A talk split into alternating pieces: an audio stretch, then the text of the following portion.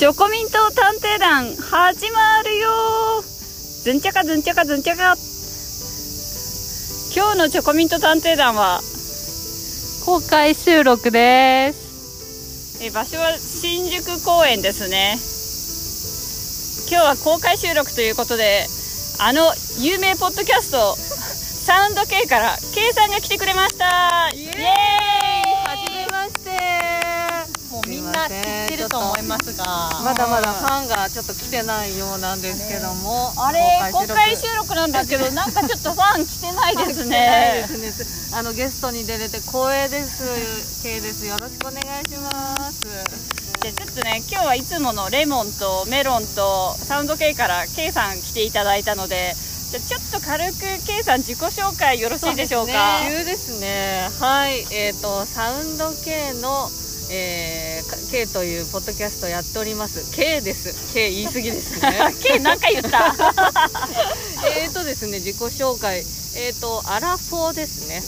はいアラフォーでして最近そんなアラフォーでもあの仕事を辞めたんですよ。会社 私会社辞めました。ハッシュタグ。ハッシュタグ会社辞めましたで。ハッシュタグアラフォー。ハッシュタグアラフォーなんですよね。でえー、とまたちょっとさらにやりたいことをやるためにコーチングだったり人と人をつなげる場作りだったりあとはもちろんあの多様性のコンテンツを作るとかっていうので趣味の延長上で仕事をやるべく、えー邁進してるところです。イエイ。よろしくお願いします。よろしくお願いします。す K さんのポッドキャストはどんなポッドキャストやってるんですか？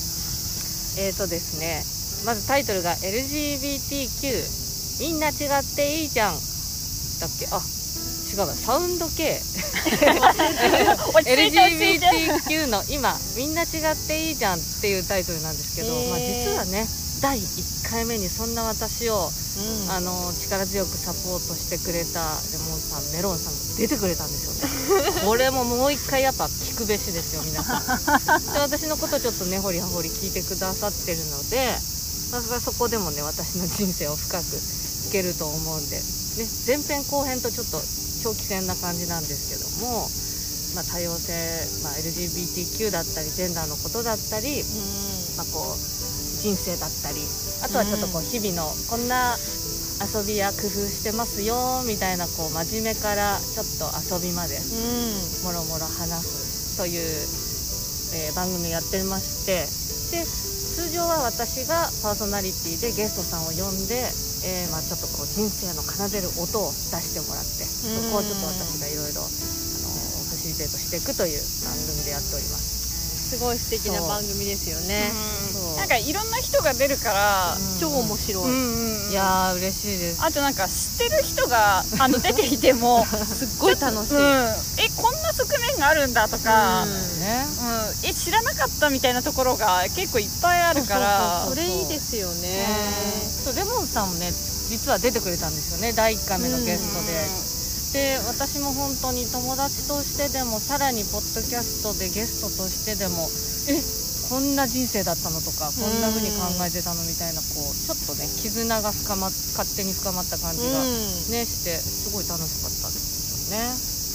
K さんのポッドキャストの魅力はなんか本当に K さんが褒め上手かつみんなの話をねそうそう 引き出すのがうまいからあららら。ついついねペラペラしちゃうっていうね。ペラペラねまだねちょっとメロンさんが出てもらったことないのでそうですね。まあ、今日はちょっとゲストですけどぐいぐいちょっとね。ミステリアスなメロン。あー。ミステリアスそうですね。メロンさん。メロンさんちょっとミステリアス美少女キャラなんで。お あの、ね。ちょっとねそこら辺のベールを剥がさないようにあのお願いします。ちょっと事務所 NG あるんで。あ事務所あマネージャーでもあるんですねレモンさんね。そうなんです。あ事務所 NG わ、かりました。じゃあ今日はちょっとねできるだけ事務所 NG もちょっと受け入れながらできるだけメロンさんのね皮をね。ベールをそうちょっとチラチラちょっとはいで。ね嗅いでいこうかと 匂いを嗅いでいこうかなと思います。セミの音ですね。今何してるでしょうか？今メロンさんが何をしてるでしょうかって。なんかお尻を回してますね。ピンポン。何をしてるんですかこれあのお尻って硬くなると腰痛の原因になるんですよだからお尻を柔らかくしとかなくちゃいけなくてここをグリグリするとうん。きお尻の筋肉が和らいで腰痛がに効くんですよ。本当ですか？私腰痛なんでやろうと思うんですけどかなり怪しい動きですよ。メロンさんこれ。まあ、あの新宿公園でちょっとやってると怖いですよね。すごい気持ちいい。えー、ですね。これストレッチポールの上でやると一番効果的なんですよ、えでも確かにあのヨガのクラスとかだと結構これやりますよね。あのお尻の筋肉をみたいな。柔らかくするっていう。ー、ヨガもやるんですね2人は。ヨガやります？私あのあんまり？前の会社にいた時に会社の福利厚生でやってま月にしたよね。23回ヨガができたんですよ。えー、すごいで私基本的にあただの福利厚生は全て享受するっていう サラリーマンの鏡のような人間だったのであの毎回欠かさず英語もねあのそうあの参加していて。フランス人じゃなくてロシア人の先生に。あそうそうそう。ああなんか言ってそれは英語の先生はアメリカ人だったけど彼女さんがロシア人だったっていう。そうだ。言ってましたね。でその時にヨガやっててその時にちょっとね基本的ななんていうんですかヨガのベーシックなところはちょっと私もやって。あでもそちょっとね会社も辞めてしまったんでそれ以来ヨガも一回もやってないですね。体硬くなっちゃうからやらないといけないんですよね。まあそうですね。左右差ないですか？私。ありますね。左の方が痛いんですよねやっぱ座ってる時曲がってるんじゃない曲がってるんですよね、うん。きっと。ねじゃあちょっと K さんとねメロンさんは歪みがひどいということでそこで あの少し、もう少しあの、ストレッチをなさってください、はい。セミなんかめっちゃ大きくなってないですか？セミのね多分あのいきなり暑くなってきたからね。すごいちょっとセミの声と私たちの声どっちが入ってるかなっていう不安は あるんですけども。あファンセミのファンかな？これ私たちファン。あファンファン。ですか？それ。ファンうんそういうことですよねだって。あやっぱりこの公開収録に合わせてセミもやってきたってことですかそうですね。ね。うん。なんかこのラジオのアンカーっていうアプリは誰が聞いてるかとか何歳の人が聞いてるかって分かるんですよね、はいはい。あの名前以外ですよね。名前以外は。でもねさっきちょっと恐ろしいこと聞いちゃったんですよね。あーそうですね。私たちあのチョコミント探偵団来てる聞いてるねあのリスナーの方々は 全員一人あの名前含め全員把握してます。怖いですよね。さっき全員の名前聞いてえ名前出ないはずなのにって言ったらいやもう分かってるもう全員把握。すごいですね全員把握してます。ファンを大事にしてる番組なんで K さん把握されてないんですか？いやもうあの申し訳ないんですけど名前が出ないんですよね。え？いやえ？いやいや出ますこれも騙されますよ。恐ろしいですよこの二人。アンカーのね分析ってとこ見ればね名前出てますよね。出ない出ない。5人でしたっけ？私たち4人ですね。おおもちさんお米さん言っちゃって。K さん。あとまあ私の友達の A さん。まさかの。4人。4人。めちゃくちゃ私だってそのうち2人知ってますもん。近いとこですねだいぶね。あと私たちが結構リピートして聞いてるので。あそれで稼いじゃってる稼いでますね。そういうことか。最高17っていう数字を叩き出したことあります。何回聞いたかなみたいなそのうちね私たち自身が、すごいですねやっぱ自分を愛するみたいなね。そうですね。うん。I feel pretty の精神。で そうですね。私たちのあの合言葉は本当に I feel pretty なので。アピールプリティいいですね。うん。ね。ね。ですね。でもなんか今後のいろいろこう野望みたいのあるんですか？チョコミント探偵団でこんなんやってみたいとか結構銭湯とか食べ物、散歩でやっぱこの生収録の面白さみたいな。そうですね。あの私はまあ感じて楽しんでるんです的に私たちのコンセプトは食べ物の話と銭湯と。で食べ物の話してるの基本あのメロンさんですよね、へ私そんなに食べ物の話してるイメージないんですけど。ー。あのメロンさんがここ美味しいよねとか行きましたよね、あ美味しかったなんちゃらってレモンさんが言ってるみたいな印象ですね、へー。あとなんか結構メロンさんが、あのはい家系ラーメンですってるっていう。また再度ここでリピートしちゃいますよね。なんかあのメロンさんって結構あの人のなんていうんですかあんまり嫌いなものに興味がないというか悪口とか言わないそうタイプそう言わなんですけど家系ラーメンに関しては、うん。えもうそんなになんか言うかっていうぐらい 何があったんですか？ねなんか言うので結構意外って言えば意外なんですよね。うん。メロンさん普段そのなんていうんですか嫌いなものってあの興味がなくなっちゃうんですよね、いやでもすごいそこがいいとこですよね、うん。なんかやっぱ美少女不思議ね嫌いなことは言わない悪口言わない。悪口言わない。我が道を行くみたいなそうですねそれの中でねあれだけなんか家系ラーメンに固執してしまうっていうのは なんか過去に何か 何かあったあったんですかね。メロンの中の何かが何かが。うずくんでしょうね。K さんは家系ラーメンどうですか？いやまた聞いちゃいます。私聞いちゃいますね聞いちゃいます。家系ラーメンダメなんですよ。みんなやっぱり女性はみんなダメなんですよ。いやいやでも家系ラーメンって女性でも好きな人いますよね。いますいますいます。へ若い子とかは結構好きなイメージありますけど。そうですね。どんどん食べれなくなったけど一回目からダメでしたねうん私はね。私の大好きな食太郎ちゃんは YouTuber、あ大食い食チューバーえ大食い女性なんですか？あそうそう YouTuber、うん。若い子なんですよ。20代うんうん。20多分ちょっとぐらい。へでもなんか家系ラーメンすごい好きででやっぱりね家系ラーメンで食べた時の動画って、あの再生回数ね上がるんですよ、マジですか？そうそうそう。なんでだろう？だから多分 YouTube を見てる層の人と多分家系ラーメンが好きな人が多分かぶってる可能性があるってう、るほどね。ってことはチョコミント的にはチョコミント探偵団的には結構ミドル世代だからやっぱあんまりバズらない。あんまりバズらないバズらないってことですねミドル世代だから。そうですね。どちらかといえば腰痛とかの腰話とか痛とか、うんまあ、ストレッチ関係を発信していきたいなと。そんなテーマだったんですか？今日。いやまあでも今日はねせっかく K さんをあのお招きしたので。ああありがとうございます。本当やっと出れた。うん。初ゲスト。ねそう初ゲスト。まああのねそう結構私たちあのいつもちょこちょこ歩きながら話してるから、はいはいこはのなんていうんですか？あの地理に頼り切ってる部分もあるんで 今こうやってね場所が変わらないとなんかもうねえどうしようみたいなゆり子のなんか都庁しか見えないよとか。そうでしたっけ？なんかもう饒舌でしたけどね何私の会に出てくれた時はねもうおい二人さんの無駄話。いつも話してるのは、まあ、銭湯からスタートして、まあ、うん。銭湯の感想から始まり、ねまあなんか食べ物の話とか、うん。まあ、あとなんかちょっと芸能人見ちゃったよとかどうでもいい話とか。えー、もう何一つ覚えてない私。えやばいですね。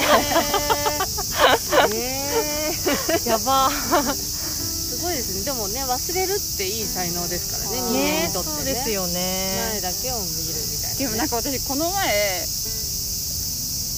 なんか一回見た映画をもうすっかり忘れて、もう一回見ちゃって。わー。へー。何の映画ですえーとね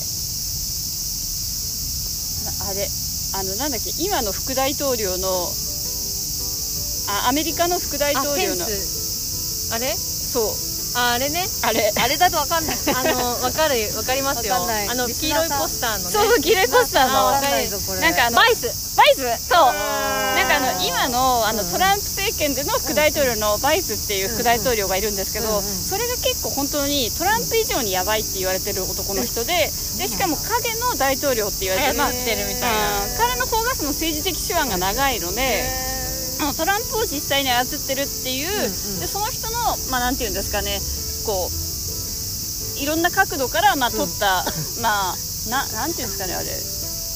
えあれはドキュメンタリー。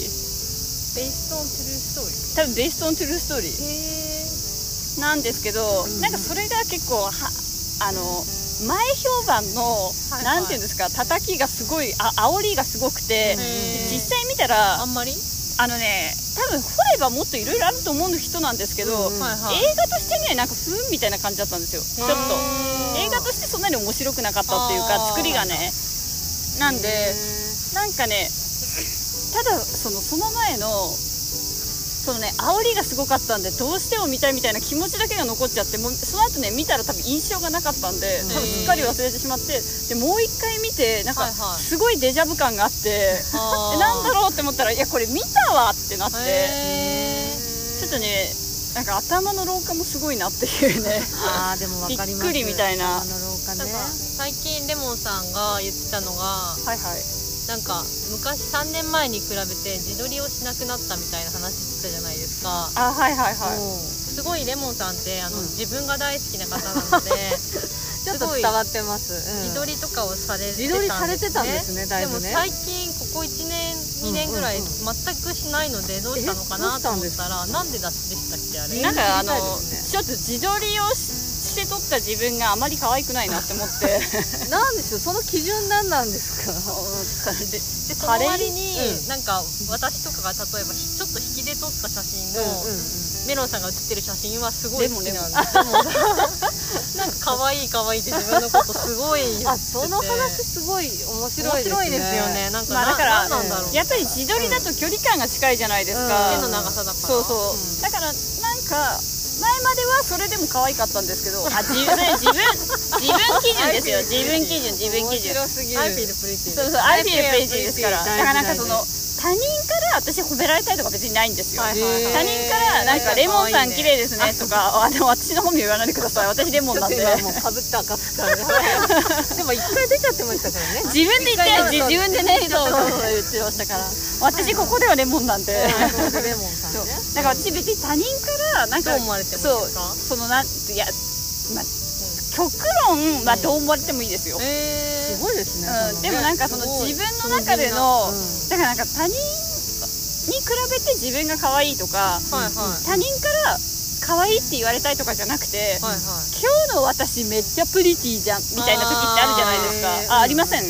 だってね、まあ聞いてくださいよ、はいはい。レモンさんって自分が可愛く見えるイタリアンレストランとか持ってるんですよ。えどういうことなんですかそれ？ななんかえなんかそういう鏡鏡？そうかそうそうなんかそこすごい変わったレストランでなんか客席の後ろが鏡張りなんですよ。やばいじゃんそうでなんかえ？って思うんだけどなんかそこ微妙になんか薄暗いからなんかそこに座ると可愛く見えるんですよ。自分の顔を見ながら食べてるってことですか？そうそうそう。だから普通だったらなんか前の人とかを見ながら 喋ると思うんですけど。結構これトリッキーなの出ましたねですよね。でもなんかそこを私すごい可愛く映るなみたいな。そそれはだって例えばお二人で行ってもメロンさんを見ずに。いや私行ったことないんですけど。でも一人で行くわけじゃないですあそう他の人と行って自分だけを見て。あれここちょっと可愛く映る私みたいな。でもなんかそれって自分を見てるわけじゃなくて、うん。なんか今日可愛く映ってる私がと他の人と一緒にご飯食べてると楽しいじゃないですか。私がね。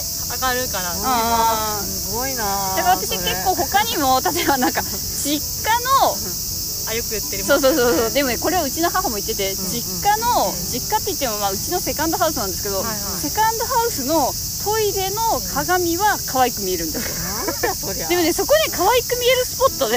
可愛く見えるスポッいやだから鏡ってどれも同じって思うかもしれないですけど、全然違うんですよ。光とかあとなんかその鏡のなんか深度とかでここは可愛く見えるとかなんかで私そこのうちのセカンドハウスの,、はいあの風呂風呂場じゃなくてなんていうんですか洗面台の鏡ってものすごい光が強くて、はいはいはい。なんかこうなんていうんですかカッてなるから、こうなんか見えなくていいものまで見えたりとか前までそこはっきり映りすぎるのありますよね。前までそこめちゃめちゃブススポットだったんですよ 自分の中で。うん。はいはい。でもなんか年取ったら、い今そこをすごい飛ばしてくれて今ねそこね可愛いスポットに変わったんですよ。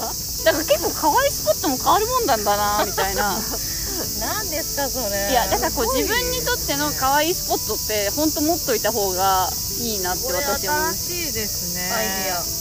でもあとあとはこれは結構スポット関係なく、はいやっぱなんか私の場合は運動すると多分筋肉が上がるから、言ってますよね。私そのジムで鏡見るの好きね。鏡見るのはすごい好きなんですよ。それはでも多いと思います、うん。いろんな人が多いやってますよねねみんな。でもなんか私特にあのスタジオであのジムに行った時に私基本的に筋トレとか嫌いなんであとトレランニングマシンとかも嫌いなんで、うん。基本スタジオが好きでスタジオだけ行くんですけど、あの中で、はい。なんていうえー、と運動したり。ヨガとか、うんあのなんていうんですかフィットネスあのダンスみたいな。ダンスみたいなのやる。であれって前に鏡張ってるじゃないですか、うんうんうんなんかあそこに映る自分すごい好きなんですよ。ね なんかあそこに映ってる自分すごいなんか可愛いって。あじゃあボイトレとかもあーのね多分合いそうですよね。そこでマイクとかあってさらにアーティストになれる、うん気分になって、ねすごいいいですよ。幸せな人だ。ったりとかね。でもまあだからなんか本当に他人に褒められたいっていうよりはなんか可愛い自分が何かしてるのが好きみたいな感じですかね、へー。自己肯定感すごくないですか？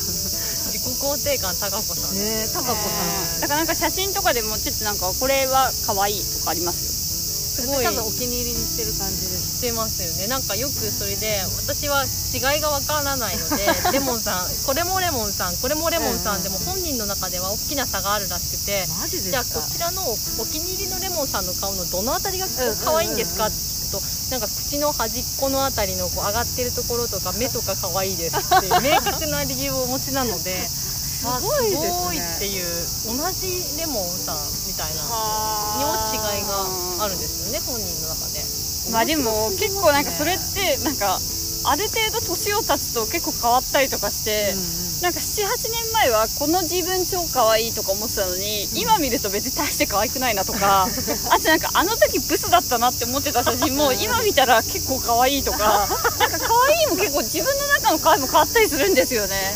その78年見返してるところがまたやっぱね大好きですよね自分がね。すごいいいとこまあ、でもそれはどっちかというとなんか可愛いを見つけるっていうよりはちょっとあの懐かしくてあのアルバム見る感覚で見るといやこれすごいお気に入りの写真だったけど別になんか大して可愛くないなみたいなのとかあとなんか服装変とか。あーまあね。そっちに目がいっちゃったりとかね。はいはいはいはい。メロンさんはないんですか？そういうの。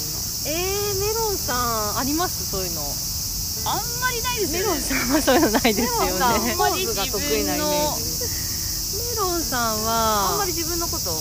見ないですよそうねなんですか。あでもあれメロンさんの私は漏れる下着っていうのがあって。漏れる下着。下着がこの自分だけがこれすごい漏れてるなって思ってる下着があるんですね、うんうんでそれをなんかつつけてこう私体重のレコーディングで写真をたまに撮るんですね。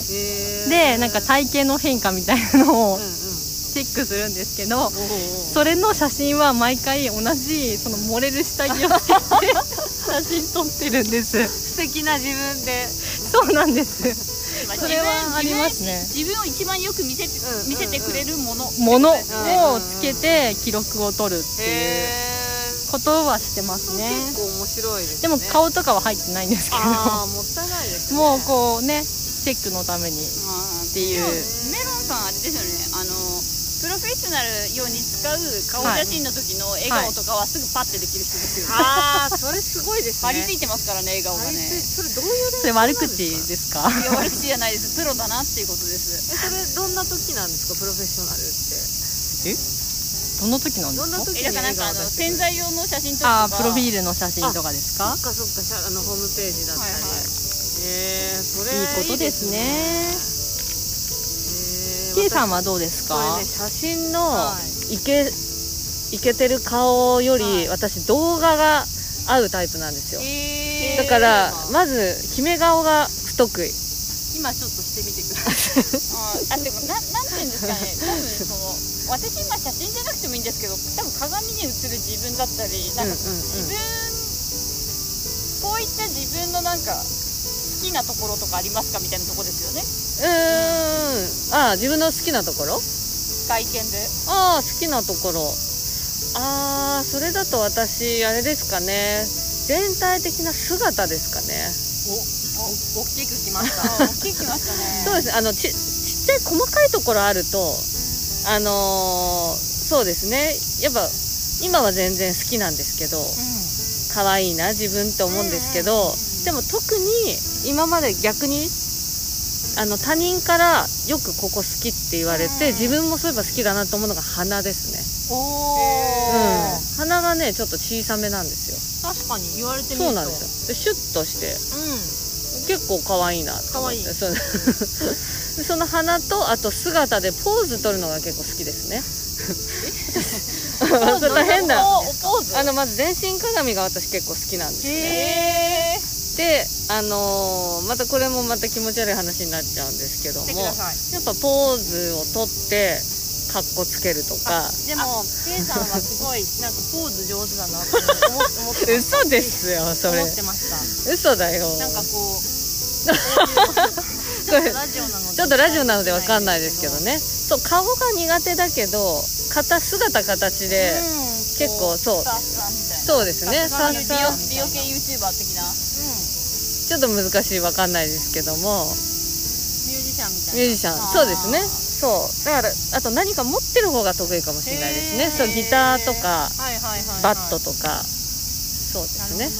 うん。バットってバットあの、まあ、野球とかねのそう素振りみたいなね。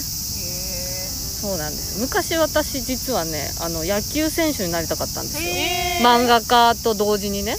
小学校の時？小学校の時です。すごいそうなんですよ。だから野球選手ですか？そうそうなんです。野球チームとかに入ってたんですか？いや入ってなくて草野球を男の子としてたぐらいです。へ その男の子とまた爆竹やったり自転車で鬼ごっこやったりっていうレベルですねそうなろうと思ってよくあのお父さんの野球のユニフォームを勝手に盗んできてで鏡に映る自分を写真撮って、面白い。そうっていうのをやってましたね。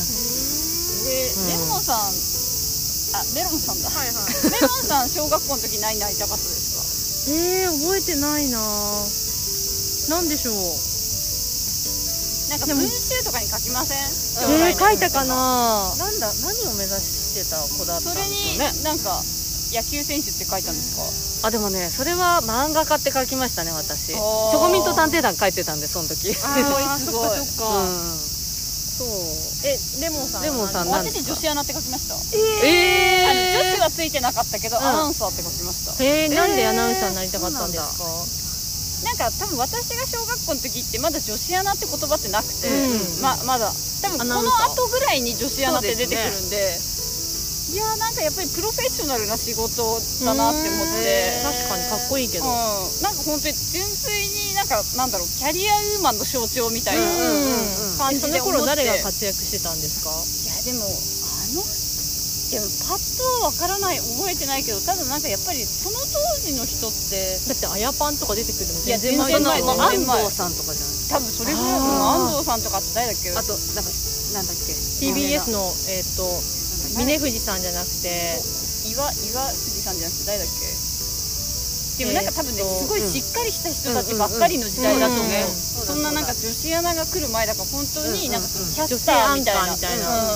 イメージで。小宮悦子。あーそうそうそうそうニュースステーションの小宮悦子小宮さんとか。あれはちょっと憧れますよね。だからなんか結構ちゃんとしたちゃんとしたって言い方おかしいですけどバラエティとかに出るとかじゃなくて、確かにちょっと憧れたかも、うん、なんか本当にそのキャリアウーマンみたいな象徴として仕事とかなんかわかんないから、なんかそういうなんか私の中で多分キャリアウーマンの最高峰みたいな感じで多分その当時思ったんですよね。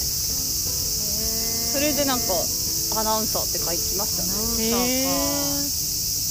面白いいですね、うメロンさん何どんな小学生うどん屋じゃないですか？か私がなりたかった。うん確かに。うどん屋なんかあの夢っていうよりかはすごい憧れがあって小さい頃からの。それがなんか家族で商売をしているお家に対するものすごい憧れがあって。食べ物屋でそううそう食べ物屋さんであの同級生によっちゃんって子がいたんですね、でよっちゃんはちょっとぽっちゃりしてる女の子で、でなんかうどん屋の一人娘なんですよ、だからよっちゃんがそのなんだっけな伊勢原湾だかなんかそういうお名前のうどん屋さんをご両親が経営されてて、で将来的にはそのよっちゃんが継ぐっていう予定でお店をやっててでよっちゃんはもう本当うちうどん屋だからさ夏休みとかも冬休みとかも手伝わなきゃいけないし本当に嫌だみたいなことを言うんですねクラスで、でも私はめちゃくちゃ羨ましいからそれが嫌味に聞こえるぐらい羨ましいと思ってて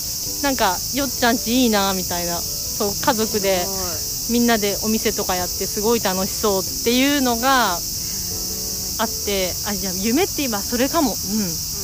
ご商売をやってるお家に対する憧れがすごいありましたなんか今もこの個人店ってありますけど、ん。その家族経営のでこうなんかやってるようなラーメン屋さんとか町中華屋さんってうん。もう本当に減りましたもんね。あとそういう雑貨店だったりとか金物屋みたいなのって、うん。昔は結構ねあとマートみたいなのとか、うんうんうんね、家族でやってるみたいなのあったけど今本当になくなりましたようね、ん。確かに。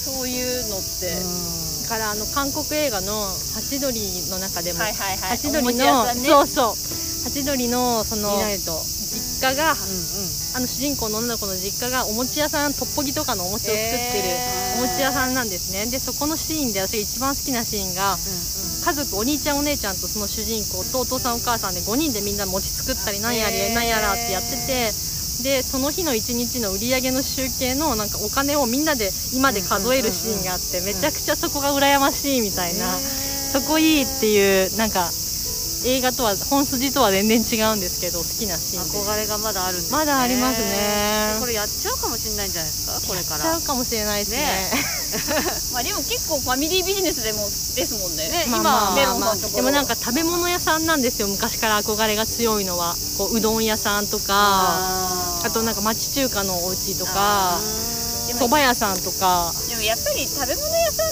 てみんな憧れる憧れますよね。やる本当ですか？私1ミリもややりたいと思ったことない。本当に？えーでもうん。私のもやっぱり小料理屋とかカフェとかやりたい人多いですよ。周りは多いですね。とか小料理屋っていうよりかもうちょっとなんか昔からあるようななんか肉屋とかそういう商店街にあっておかしくないようなものに対すす。る憧れ。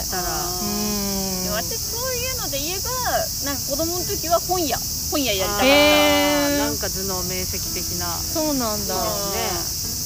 でもなんか今本屋って本当に個人のてかもう大手の本屋さんでも大変だから、うん。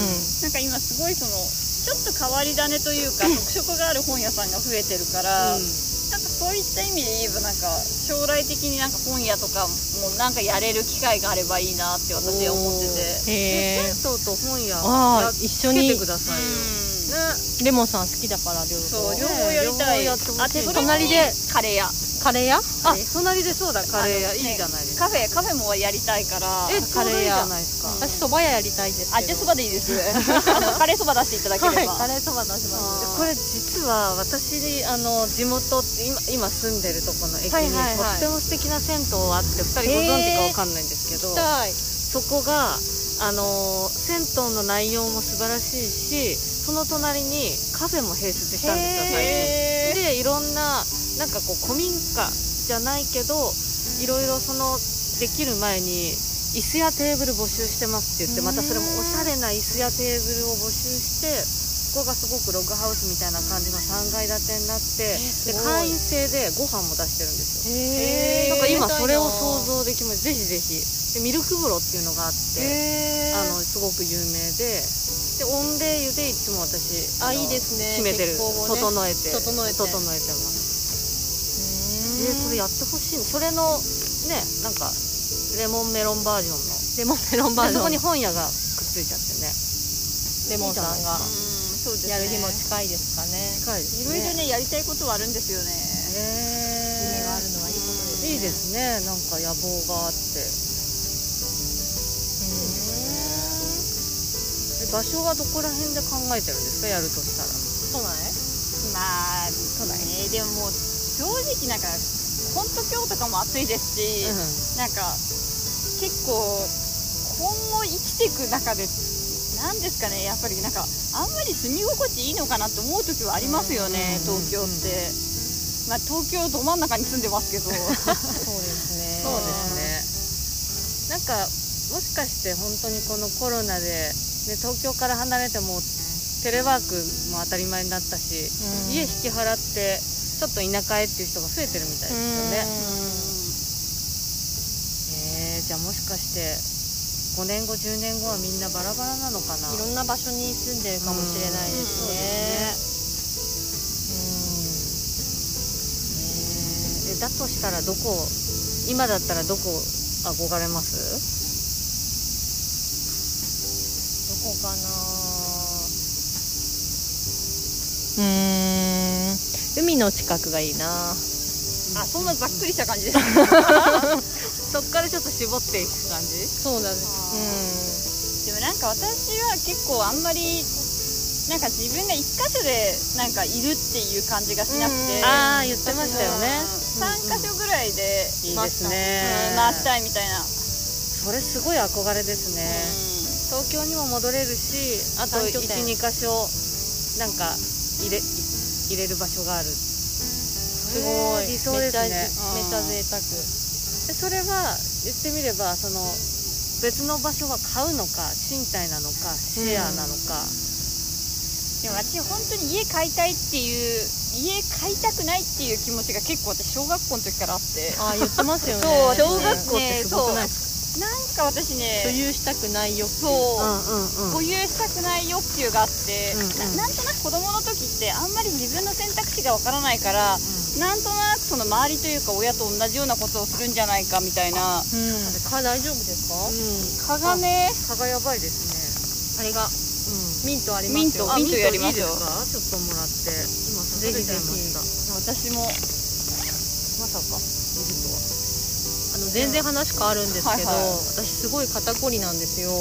いきなりまただから肩こりですか？あれあタイガーバームをねよく、ね、寝る時にこうつけるんですけど、ん。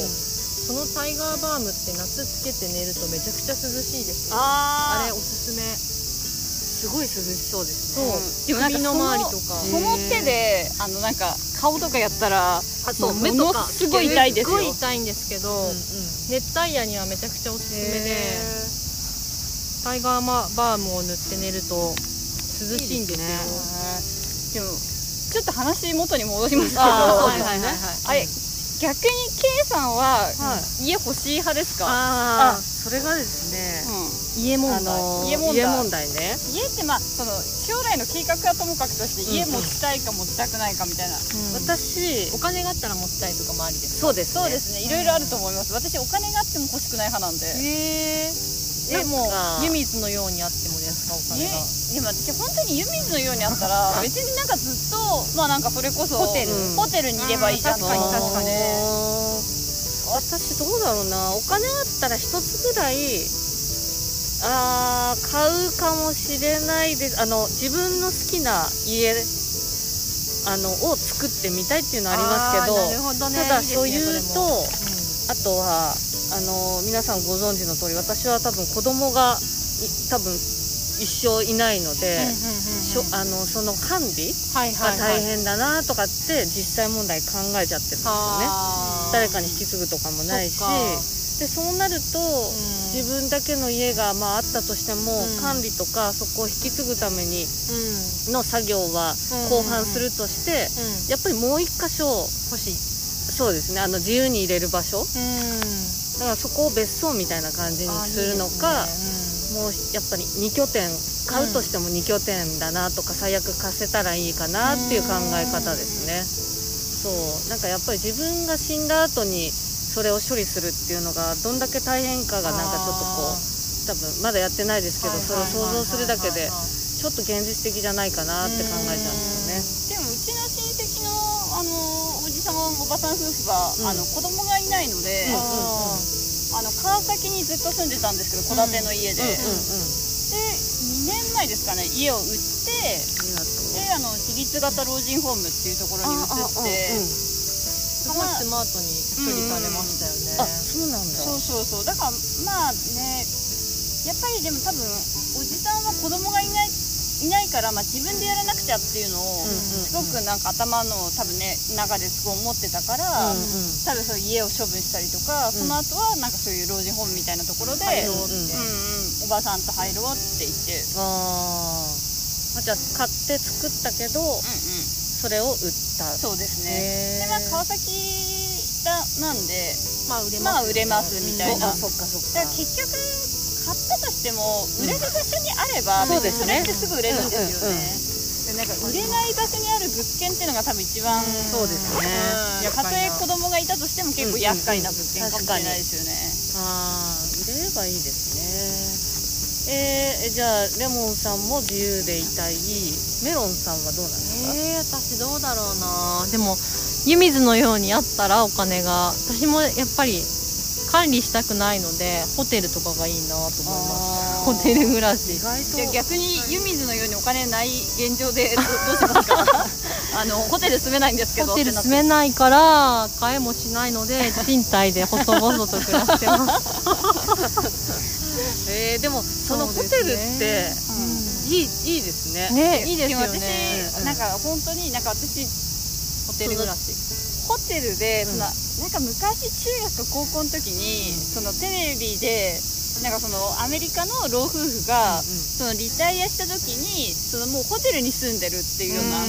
人ででそれもなんかそのすごいでっかいホテルとかじゃないんですよ、なんかちょっとんなんだろうな日本だとあんまりああいうタイプのホテルじゃないんですけどまあ日本で言うなんていうんですかねなんかその50部屋ぐらいしかないようなちょっと低層階のホテルで,、うん。で海の近くで、へー。今思えばあれ多分サンフランシスコかどっかの近くなんですけど、で中にちっちゃいキッチンとかもあって、で別にその中でちょっと作ってもいいしまあなんかその外でホテルの中で食べてもいいしただそのホテルもすごいなんていうんですかその高級ホテルとかビジネスホテルとかじゃないから、ご飯とかもそのなんか結構アットホームな感じで食べれて、民宿みたいな。ペンション。あペンションに近いかももしうんあの言うならうん日本の中で。そのペンションでもう少しホテルに近い形というか、なんか昔結構そういうのあったんですよね。今結構そういうホテルなくなっちゃってますけどアメリカもでなんかそこになんか暮らしててだからたまに娘夫婦とかが来ると、うんそこの部屋泊まってもいいし、まあ、なんかその娘さんたちは別に別個にそのホテルの部屋を取ってもいいし、うんそしたらそこでなんかちょっと食べるとか、まあ、なんか外行くとかあなんかすごいそう素敵だなって思って。へで私その前から、なんとなくモヤモヤとすごい家はね欲しくないなって気持ちがねなんかあったんですよ。それ物に対してのん。何かないんですか、その所有欲？そう所有欲とかあと引っ越す時に絶対にまだ捨てれないものあるじゃないですうんかお気に入りのなんちゃうそれはホテル暮らしになった時にうん。湯水のようにお金があったらどうします、でもなんか私の弟って気が狂ってるぐらい物捨てるんですよ、あのねあっち側の中国行った方ね、あれは本当になんか頭がおかしいなって思うんですけど私なんか物をすごく所有したいって気持ちもないんですけど自分にとって大事なものっていうのは分かってるので、そういうのを捨てたりとかはあんまりしないんですね、へーえそれはホテルに持ってけるサイズと量なんですだからもともと私結構何回も引っ越しを、うんあのそれはただ引っ越しマニアっていうよりは、うん。あの自分の仕事が変わったりとか、海外から日本に行ったりとかっていうタイミングでなんか物がまあちょっと多分私普通の人よりもなんか物がちょっと少ないのかなって思うんですよへーただミニマリストみたいな感じほど少ないわけではなくて、でもなんか一時シンガポールにいた時に、シンガポールってまあ冬服がないのであそっか。そうそう、うん。あのなんかスーツケース一つの生活ってちょっとしてみたいなと思って。憧れる。うんなんかこのこのパッて。で私その時すっごいでっかいスーツケース持ってたんですよ、でそのスーツケース1個にまとめるようにしようって思って、なんかたまに1ヶ月に1回とか全ての荷物をそのスーツケースに入れて、へあ入るみたいなチェックはしてました。面白い。うん。断捨離みたいな。そうそう。でもね冬服なければね余裕でできますよ、冬服ってねうんかさばるから。あとなんかそのシンガポールって湿度がすごいから、うん。例えばバッグとかでも使ってないと使ってれば全然平気なんですよ、なんか不思議なんですけど使ってないと劣化してカビたりとかあとカー。ドボロボロ取れちゃったりするんですよ。だからなんかそうするとあこれって使ってなかったから使えなくなっちゃったんだみたいな、だからなんかこういっぱい持ってていつか使うかもみたいなものって結構あるじゃないですか、なんかああいうものが なんか見るも無残にその湿度で破壊されていくんですよね。だからなんかあれで結構あなんとなく持ってたものを私そこで捨てたっていうのありますよね。捨てたっていうかダメになっちゃったっていうでもなんか日本に戻ってきたらねそんなことはないんですけどただその時の記憶とかあの経験があるからその自分がわからないものっていうのはあんまり持ってたくないなって気持ちあるんですよね、えー、面白い。結局そうじゃないと自分がわからないものって使えないものじゃないですか、だからなんか自分が持ってるものってなんか洋服とかにしても全部把握しておきたいなみたいな、そうすればこれってパパって使えるし使えないものがない人生の方がいいなって思ってるんですよね。わかるわかる。実は私もなんかそのミニマリストまでじゃないですけど、そのものをできるだけ持たない人とか生活にちょっと憧れて、こういうちょっとこう転職時期というか、天気の時に昨日もメルカリで売ったりとか捨ててるんですけど厄介なのが減らしても減らしてももともと持ってるその大事なものを今どうするかでちょっと2人に聞きたいんですけど、はいはいまず楽器が多いんですよね。あギターがでもそれは捨てなくていいんじゃないそうでですすか、ね。でまあそこはまだ捨てない。せめてどうしても使ってない1本を売るか今考えてて、でもう一つ、えー、と大変苦労したヤフオクで落としたアンプ、まあ、これも一応インテリアになるんであれだとしても。じゃあ分かりました。き聞きたいのが何百枚のあの CD CD 問題ですね。あれ思い出なんですけど確かに。あーでもなんかレコードとまた違うしなと思いつつ。でもなんか思うんですけど、うんうん。多分私たちにとっての CD と、K さんにとっての CD って別物じゃないですか、うん。だから私たちの CD って多分捨てた方もうがいい捨てた今なんか例えば Spotify で聴けるとかいう代物じゃないですか、でも K さんにとっての CD ってそういうものじゃないから、えなんか私スペがあるんだったらうん。捨てなくてもいいんじゃないかなって思いあまーすごいいいこと今言ってくれましたね。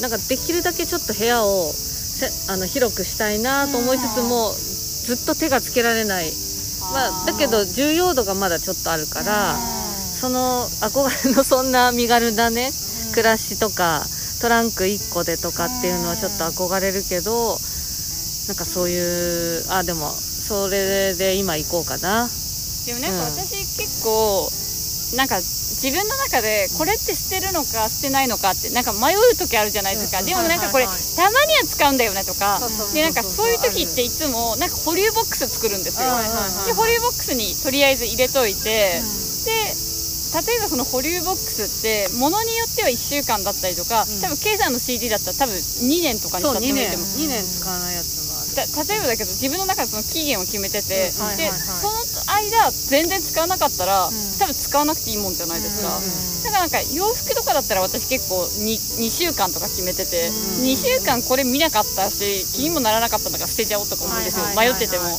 だからなんかそういう保留ボックスみたいなのを作るってのも手じゃないですか、いいですね。しかもなんか私思うんですけど例えばその K さんぐらいのそういう重要なものとか思い出のあるものだったら、なんか私サマリーポケットとかに入れちゃってもいいような気がするんですよね、サマリーポケット？なんかサマリーポケットって例えばちょっと自分の中に入りきらないものがいっぱいあるなって時に、でもなんか貸し倉庫まで借りるのって仰々しいじゃないですか、うんうんうん。でサマリーポケットって基本は貸し倉庫なんですけど、段ボール1個からなんですよ。えだからアプリで管理できるんです段ボールが送られてきてその段ボールにわーって入れて、でそれを送るだけなんですよ、えだからなんかすごい安くてその何ていうんですか場所を借りるよりも、うん。でその段ボールの中だけなんで、だから例えば計算の中ですごい大事なものがあって今すぐは捨てらんないっていうんだったら、うん。とりあえずその中に入れて送ってしまって、うん便利ですようん。ねでそんなに素敵な話ですね例えばね例えば年間やってもねそんなにね1万もかからないと思うんで、それで例えばねあの自分の中で本当にいるいらないものにするのか、うん。やっぱりこれってなんかなかったら寂しかったなとかなるんだったらまた取り戻すとか。あーあそれ面白いですうん。ね私なんか大事なものってなんかちょっと保留にして考えたりとかでそれで本当に記憶から去ってしまったら本当にいらないものって思うしなんかやっぱりあれあった方がいいなって思うんだったらあったものの方がいいし。確かに。うんなんかね1か0にしなくていいと思うんですよ。ああいいですね。うん。ちょっと保留にするみたいなうん保留いいですね。期間がなんかその別に1年2年あっても長い人生の中での1年2年ぐらい考えてもいいんじゃないかなって思うんですよね。うんうん。いやいい意見もらいましたね。ありがとうございますまあでも私と言いつつねなんかよくメロンさんのもの捨てようとするんですけどね。メロンさんはなんかないんですか？そういう所有欲とか。大事な捨てられないものとか。う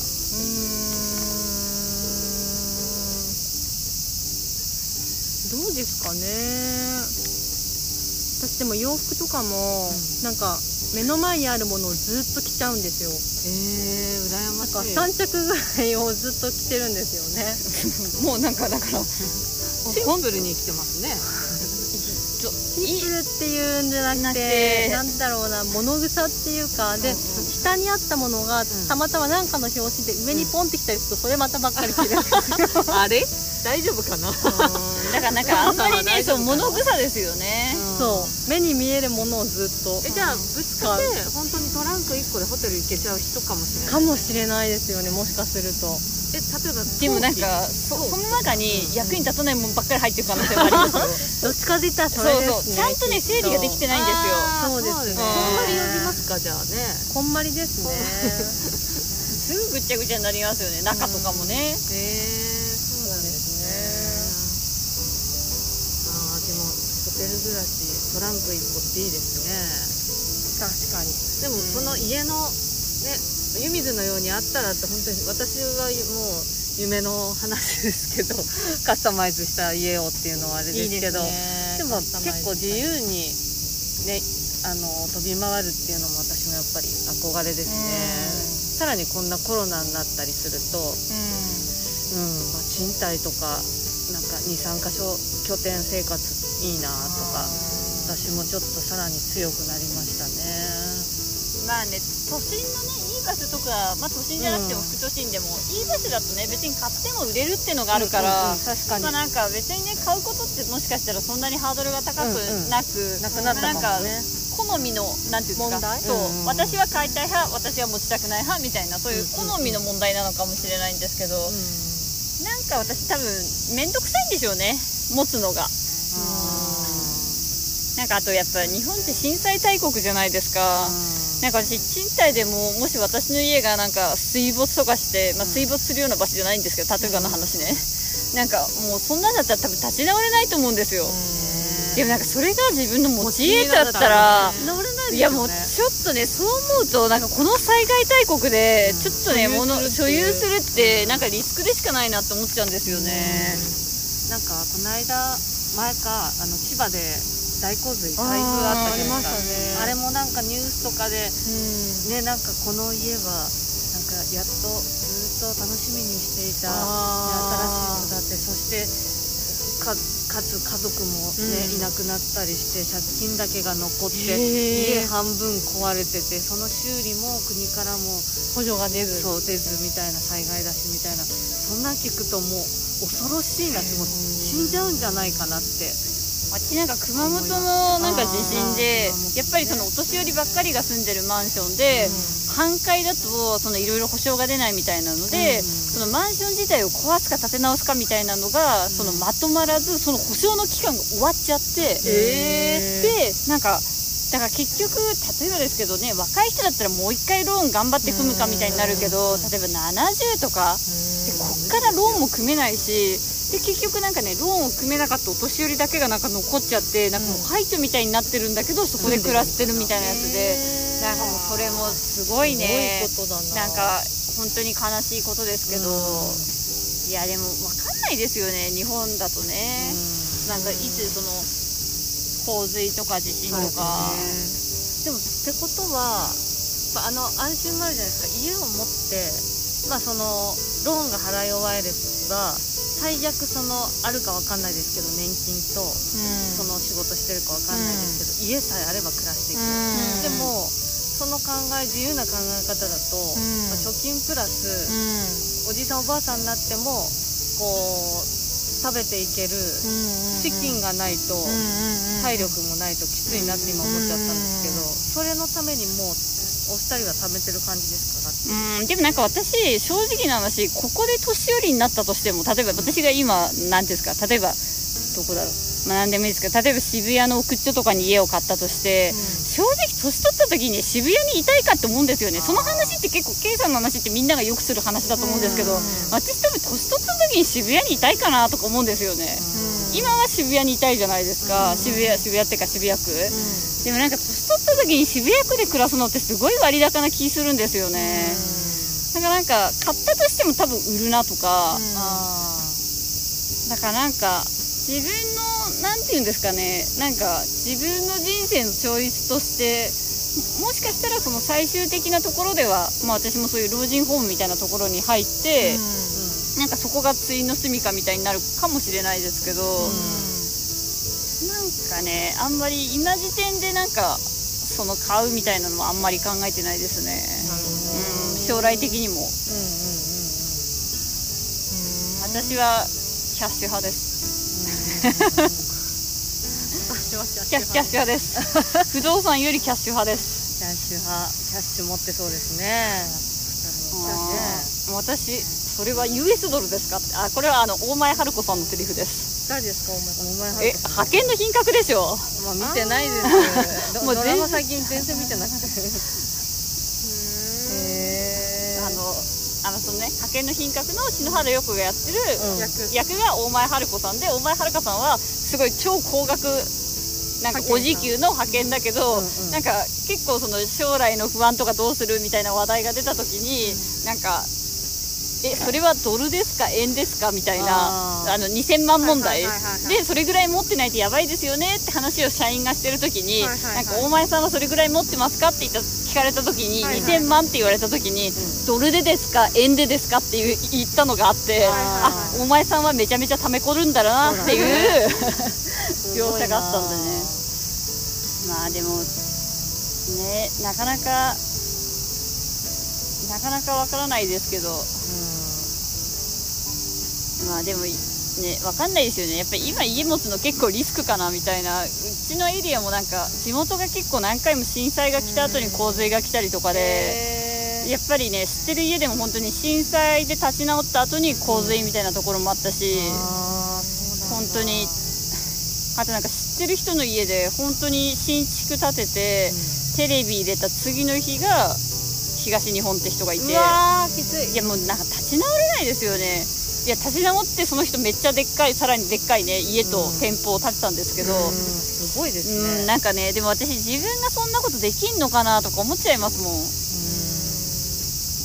まあ、だからだから賃貸にしたいってわけじゃないですよ、まあ買うんだったら売れるところがいいかなっていう、うん、でもまあ売れるとこめっちゃ高いですしね。そうですまあでもねまあなかなかなかなか。なかなか。まあでもねこの年で結構買ってないとね自由人的な感じで、ねそうですね。みんなね30代でみんな買い始めますうんよね結構ね買ってますよね、確かに、うん。あとなんか去年あのコロナ始まる前ぐらいに、結構私たちの同年代の友達が、ん。みんなお家を買って、うんうんうん。その東京の郊郊外に行くみたいな。